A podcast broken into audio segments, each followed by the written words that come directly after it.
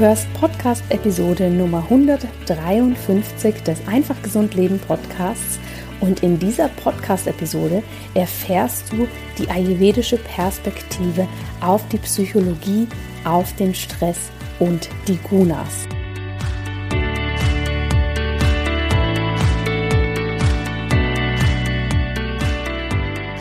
Hallo und herzlich willkommen bei Einfach Gesund Leben deinem Podcast mit dem besten Mix aus ganzheitlicher Medizin, Ayurveda, Yoga und Ernährung. Ich freue mich sehr, dass du heute hier wieder mit dabei bist. Mein Name ist Dr. Jana Scharfenberg.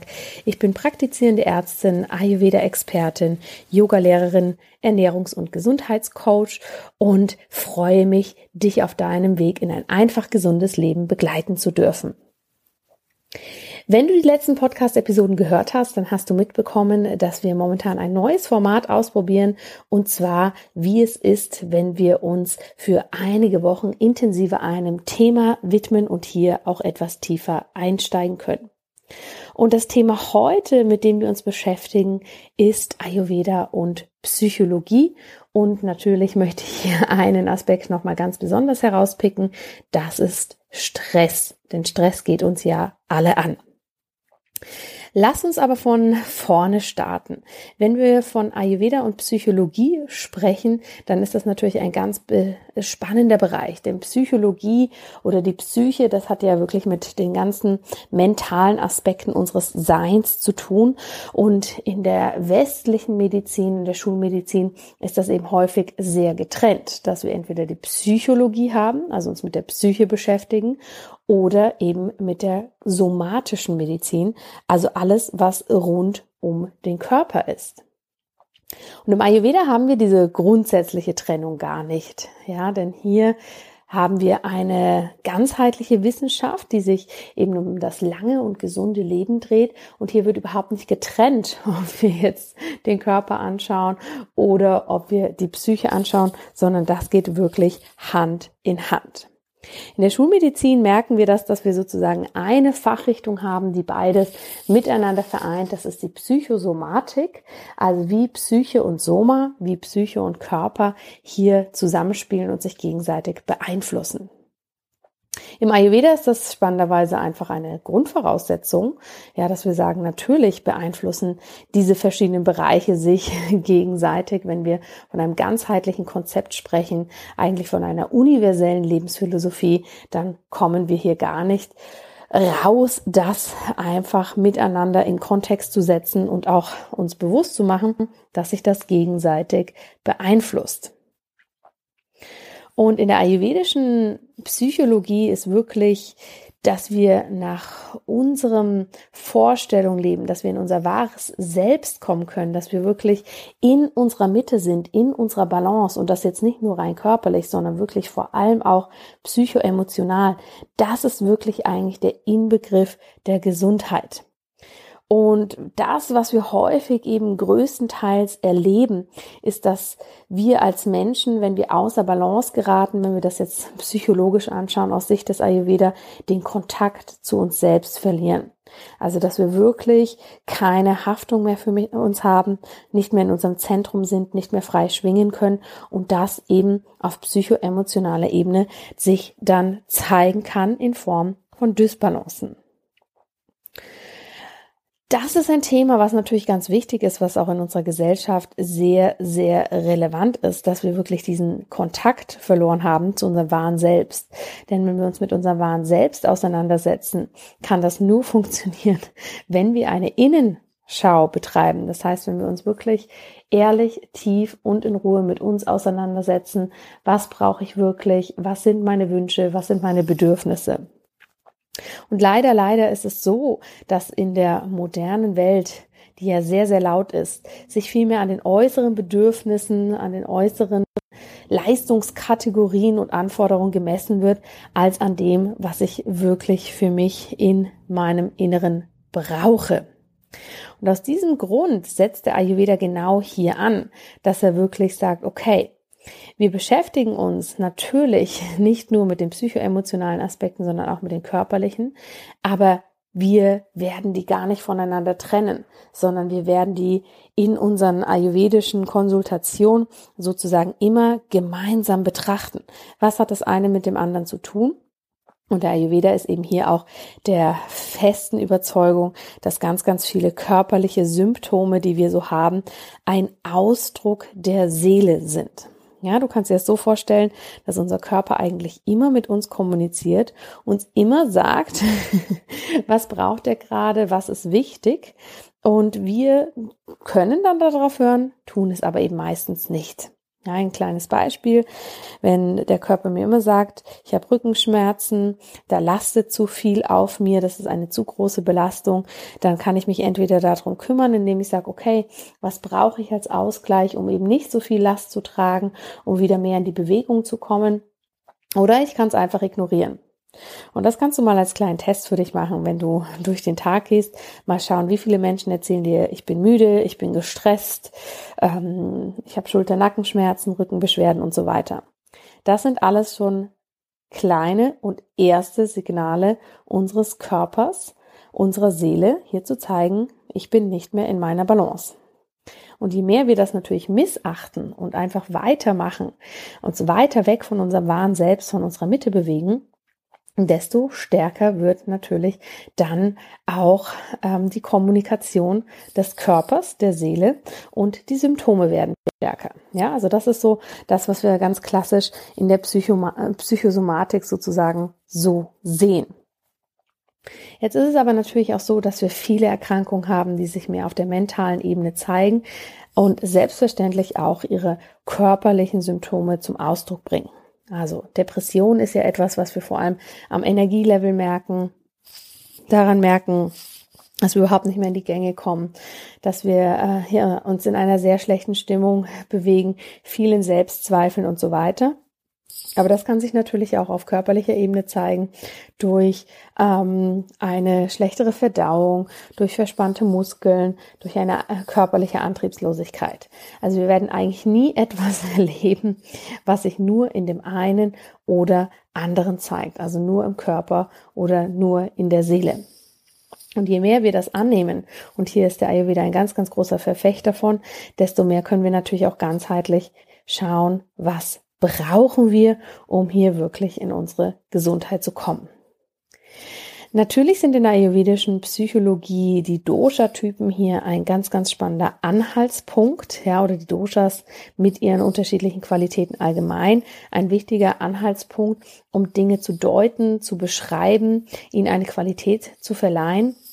Aber es werden nicht nur die Dosha-Typen hier verwendet, sondern auch zusätzlich die sogenannten Gunas.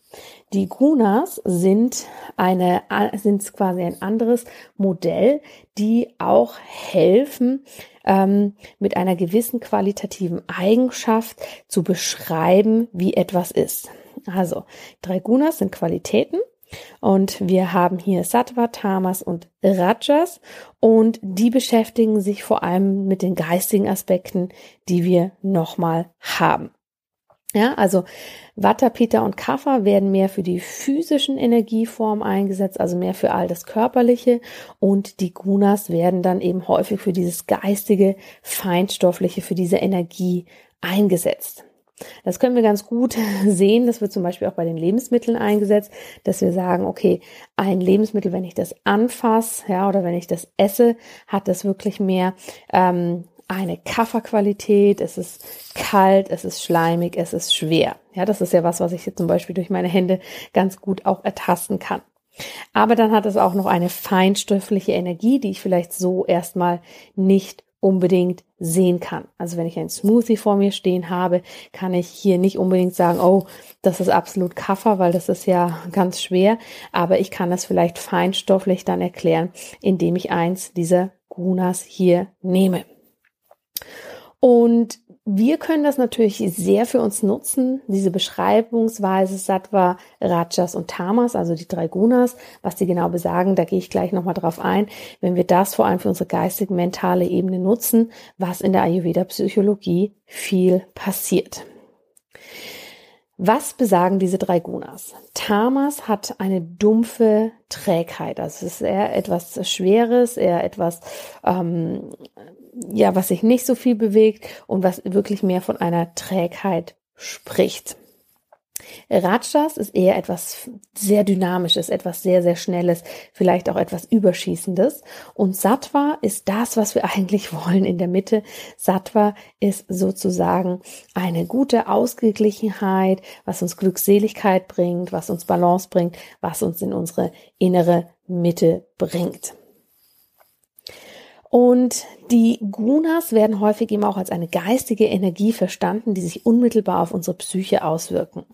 Ja, also je mehr Sattva wir in unserer Psyche haben, je mehr wir sozusagen in dieser Glückseligkeit sind, in dieser Balance, mehr an unserem wahren Selbst, desto mehr sind wir in unserer Mitte.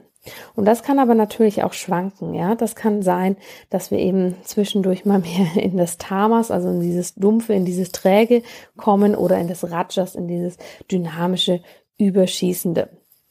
Und alles, was wir machen in unserem Alltag, was wir, wem wir uns aussetzen, was wir essen, mit wem wir uns umgeben, kann hier unter anderem eben diese Gunas anregen. Also wenn du zum Beispiel ähm, ja, von einem Umfeld umgeben bist, was nicht sehr inspirierend für dich ist, was dich nicht motiviert, ähm, nach deinen Lebensvorstellungen zu leben, deine Wünsche umzusetzen, in deine Vision zu treten, dann hast du natürlich ein sehr Tamas geprägtes Umfeld, was dir dann insgesamt sehr viel Tamas Energie geben kann.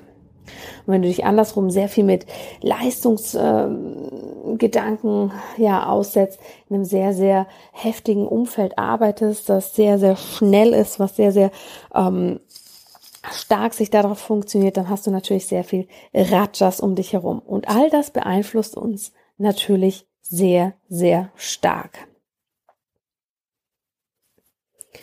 Und daher werden diese drei Gunas häufig auch als drei verschiedene Gemütszustände gesehen, die wir eben haben. Also wenn wir in einem sattwischen Gemütszustand sind, das heißt, sind, wir sind leicht, froh und gelassen und in unserer Kraft. Wenn wir eher im Rajas Gemütszustand sind, dann sind wir eher unruhig, getrieben, vielleicht Ängste, Ärger und so weiter. Und der Tamas Gemütszustand ist eher eine Trägheit, Schläfrigkeit, Traurigkeit oder auch ein depressiver dumpfer und dunkler Gemütszustand. Und wir haben immer diese drei Gunas in uns. Die sind immer da. Ja, und es kann auch ab und an mal was Gutes haben, in den Rajas oder in den Tamas Zustand zu gehen. Das Wichtige ist einfach, dass wir immer wieder in diesen sattwischen Gemütszustand zurückkommen. Ein angenehmer Tamas-Zustand kann zum Beispiel sein, wenn ich eine angenehme Müdigkeit habe und gut schlafen kann. Ein angenehmer Rajas-Zustand kann sein, wenn ich voller Tatendrang bin. Und das müssen wir natürlich gut davon unterscheiden, dass wir sagen, oh, wir wollen nicht die ganze Zeit sozusagen immer in dem Sattwischen sein und versuchen das.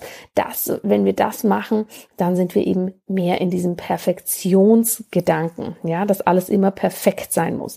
Und das ist natürlich auch nicht unsere Realität. Also wohl dosiert, wohl und bewusst eingesetzt können alle drei Gunas für uns sehr, sehr ähm, gut sein, aber natürlich ist immer die goldene Mitte das, wo wir hinwollen. Aber wenn es leicht geht, ohne dass wir uns sozusagen hier sehr, sehr stark für geißeln müssen, sehr, sehr stark in die Perfektion gehen und darüber ein Gesundheitsstress entsteht. Meine Empfehlung für dich ist, dass du wirklich mal schaust im Alltag, wann hast du welches dieser drei Gefühle und passt das gerade für dich? Ist es gerade wirklich was, was du gut haben möchtest, was du gebrauchen kannst, oder hast du dich hier zu weit davon entfernt, was eigentlich deine Mitte ist. Und rund um diese Gunas, natürlich in der Kombination dann auch mit den Doshas, wird eigentlich die ganze ayurvedische Psychologie aufgebaut. Ich möchte hier noch ein wenig mehr auf das Thema Stress eingehen, weil Stress ist natürlich etwas, was wir alle kennen und Stress ist etwas, was ganz, ganz viel Dysbalance mit sich bringt und nicht nur die drei Dosha-Qualitäten in sich vereint, sondern natürlich auch die Gunas mit dazu ähm, einfließen lässt. Wir kennen ja vor allem Stress im, im, negativen Kontext, dass wir einen chronischen Stress haben. Das heißt, dass wir unter einer Daueranspannung stehen, dass wir wirklich ständig irgendwelchen Impulsen und Reizen ausgesetzt sind, auf die wir reagieren wollen, dass wir unsere Energie nicht bei uns behalten und bündeln können, sondern sie sozusagen in ganz, ganz viele verschiedene Richtungen verpufft. Wenn wir das also haben, diesen Zustand, dann befinden wir uns in einem sehr, sehr starken Rajas-Modus. Wenn wir es mehr mit den Doshas beschreiben, ist das natürlich eine starke Pitta-Energie. Und egal, ob du es jetzt Rajas oder Pita nennst, ist es halt etwas sehr, sehr Feuriges. Und das ist natürlich das, was passieren kann, wenn wir so viel Feuer in uns tragen, dass das so stark auflodert, dass das nicht mehr genährt wird, nicht mehr ähm, mal zur Ruhe kommen kann, dass wir im schlimmsten Fall ein komplettes Ausbrennen haben, was wir tatsächlich auch in unserer Welt als Burnout bezeichnen. Andersrum, das ist ein Zustand, der auch immer mehr kommt, den ich bei vielen Klienten beobachte und sie diesen auch so wiedergeben, ist, dass wir natürlich zusätzlich auch eine Welt haben können um uns herum, die uns eben nicht sehr anregt innerlich, die uns nicht in unsere Kraft bringt, uns nicht begeistert und motiviert. Das heißt, wir haben entweder sehr wenig Reize oder ständig die falschen. Und es kommt dann eher zu einer Anhäufung von Tamas, also von dieser Trägheit, von dem, dass ich merke, oh, nichts bewegt sich irgendwie mehr in mir. Es kann natürlich auch viel Kaffer mit äh, dazu beitragen. Und das ist dann das, dass wir merken, oh, wir sind eher lethargisch. Langeweile ist vorhanden. Frust kann sich zeigen. Und hier auch, wenn wir darüber noch nicht so viel sprechen, kann sich dann eben als Folge das Bore-out zeigen. Ein Bore-out ist etwas ähnlich wie ein Burnout. Also wir merken, uch, wir kommen überhaupt nicht mehr aus dem Quark, wir wissen überhaupt nichts mehr mit uns anzufangen. Aber eben die, die ähm, Ursache dafür ist nicht die Überforderung, sondern die absolute Unterforderung. Und das eine hat eben sehr starke Tamas-Anteile, das andere sehr starke Rajas. Und natürlich ist es für uns alle im Alltag am besten, wir bewegen uns irgendwo dazwischen, dass wir wirklich mal Phasen haben, wo wir vielleicht viel zu tun haben, dann Phasen, wo wir weniger viel zu tun haben, aber dass wir eigentlich immer wieder zu unserem Sattva-Ursprung zurückkehren. Und beides ist ganz, ganz wichtig, denn wir können das natürlich auch miteinander kombinieren, ja, dass wir wirklich uns anschauen, wie fühlt sich denn etwas für uns an? Ist das wirklich, wie können wir das mit den Gunas beschreiben? Wie können wir das aber auch mit den Doshas beschreiben? Denn so können wir das natürlich wunderbar ähm, miteinander in ein größeres Erklärungsmodell bringen. Also wenn wir zum Beispiel ein Watter-Typ sind, können wir, wenn wir in einer sattwischen Watter-Energie sind, dann sind wir kreativ, dann sind wir begeisterungsfähig, dann sind wir sozial gut vernetzt. Wenn wir aber merken, unser Vata, ja, wird sehr, sehr stark durch Rajas, also durch dieses sehr feurige angeregt, dann kann das natürlich total überschießen. Wir können in eine absolute Nervosität kommen. Wir können uns völlig überfordert fühlen. Wir springen von einer Sache zur anderen und natürlich andersrum, wenn wir bei Vata eine sehr Tamas-lastige Energie zusätzlich haben, dann kann tatsächlich auch das passieren, dass wir in unserer Nervosität und in unserer Angst wirklich in eine Angststarre kommen. Und so geht die ayurvedische Psychologie wirklich bei den meisten Thematiken vor, dass wir natürlich eine ausführliche psychische, ähm, spirituelle, körperliche Diagnose stellen, indem wir hier wirklich in der Anamnese all diese verschiedenen Punkte abfragen und uns dann aber vor allem, wenn es eben um diese mentalen Zustände geht, nicht rein auf die Doshas fokussieren, sondern sagen, wie kann ich denn hier die Doshas vor allem nochmal kombinieren mit diesen unterschiedlichen energetischen Zuständen, eben diesen drei Gunas. Was kannst du hier für dich mitnehmen für den Alltag? Wir neigen ja häufig dazu, uns sehr in diesem Dosha-Konstrukt hinzugeben. Meine liebe Kollegin Dania Schumann, Dr. Dania Schumann, beschreibt das immer so nett als das Dosha-Dogma. Das heißt, sie geht hier wirklich darauf ein, dass wir eben häufig das Gefühl haben, okay, ich bin jetzt ein Wattertyp, so bin ich eben, ja, und uns da selber in so ein Konstrukt, in so ein Muster rein pressen und sagen, so bin ich, das kann ich nicht ändern und manchmal ganz äh, stark vergessen, hier wirklich unser gesamtes Potenzial zu sehen, auch neugierig und offen zu bleiben Und das ist natürlich etwas, was der Ayurveda grundsätzlich eigentlich gar nicht möchte. Und aus diesem Grund möchte ich dir empfehlen, hier wirklich Punkt Nummer eins, offen zu bleiben, neben dem Dosha-Modell für dich im Alltag auch mal die Gunas wahrzunehmen. Wie fühlt sich denn etwas an? Und dann vielleicht auch zu schauen, wie ist das für dich in der Kombi? Wenn du jetzt eher Ayurveda Neuling bist, mag das vielleicht erstmal ein bisschen irritierend klingen, aber dann kannst du diese Übung für dich vereinfachen, indem du wirklich schaust, was empfinde ich für Gunas in meinem Alltag? Bin ich mehr im trägen Tamas unterwegs? Bin ich mehr im sehr tatendranglastigen Rajas unterwegs? Oder habe ich da für mich meine gute Mitte gefunden? Denn wenn du diese Guna-Übungen für dich im Alltag durchführst und zwischendurch immer wieder checkst, okay, wo stehe ich gerade, was brauche ich eigentlich, ähm, wie kann ich das jetzt gerade integrieren, ohne dass du da irgendwie kompliziert irgendwelche Doshas mit reinbringst oder sonstige Erklärungsversuche, umso mehr kommst du natürlich in eine Präsenz, in ein Bewusstsein und kannst hier einfach mal wahrnehmen, was du gerade brauchst. Und das ist wirklich etwas, was wir in der ayurvedischen Psychologie in der Prävention sehr, sehr viel praktizieren. Wahrnehmen der Gunas, was brauche ich, was möchte ich. Das kannst du für dich tatsächlich einmal testen und je öfter du das im Alltag machst, desto mehr wirst du für dich merken, welche kleinen Veränderungen tun dir jetzt gut, um hier wirklich in dein Sattva zu kommen oder ja, da zumindest sehr nah dran. Denn bedenke immer, wir wollen keinen Gesundheitsstress. Das ist ja etwas, was wir im Alltag genug haben. Und das kann man aus ayurvedischer Sicht wirklich so beschreiben, dass wir uns versuchen, hier dem Sattva ja, unnatürlich, genau, unnatürlich stark anzunähern, anstatt auch hier wirklich die verschiedenen Nuancen, die eben dazwischen sind, einfach mal wahrzunehmen und diese zu nutzen. Die Ayurveda-Psychologie, hier habe ich dir mal einen ganz, ganz, ganz kleinen Einblick gegeben. Nochmal zusammengefasst. Ayurveda-Psychologie geht davon aus, dass wir überhaupt keine Trennung zwischen Körper, Geist und Seele haben, sondern natürlicherweise alles zusammengehört, dass Körper und Seele über verschiedene Symptome immer mit uns sprechen. Die ayurvedische Psychologie hat sich als Grundsatz gesetzt, dass wir uns wieder mehr unserem wahren Selbst annähern, also dass wir wirklich nach unseren eigenen Bestimmungen vorstellen, Vorstellungen, Wünschen und Vision leben und wie wir dorthin kommen, dass wir dafür eben die Außenwelt etwas in ihrer Lautstärke reduzieren müssen, um wieder mehr eine Innenanschau betreiben zu können. Das geht natürlich vor allem gut über Stille, über Meditation. Und die ayurvedische Psychologie schaut sich auch wirklich hier an, wie wir neben den Doshas die drei Gunas nutzen können, um diese entweder alleine oder in Kombi mit den Doshas für unseren Gemütszustand, für unseren Geisteszustand zu nutzen. Und hier nochmal als extra Tipp für den Stress, dass wir eben häufig das Thema haben, dass wir entweder hier sehr stark im Rajas sind, also wirklich im Hyper-Hyper-Modus, im chronischen Anspruch Spannungsmodus, der bis hin zum Burnout gehen kann.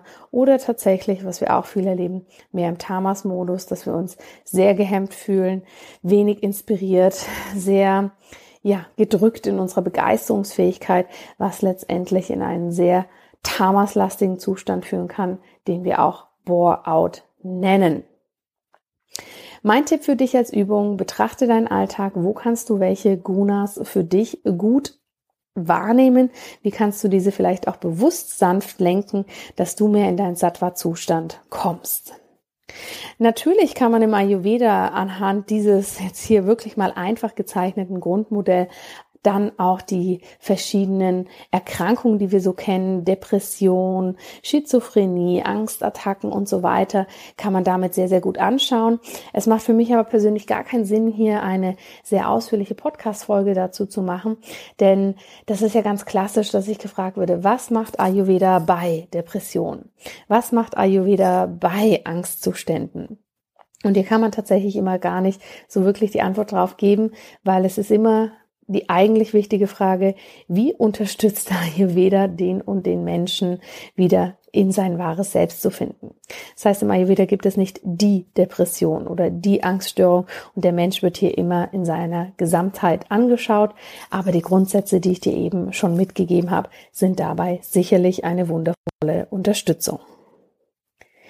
Ich hoffe, dir haben diese Grundsätze hier ein wenig Input gegeben, dir gefallen. Ich werde dir in den Show Notes auch noch zwei tolle Bücher verlinken, die ich zu diesem Themenaspekt wirklich sehr, sehr spannend finde, die sich rund um Ayurveda und Psychologie drehen.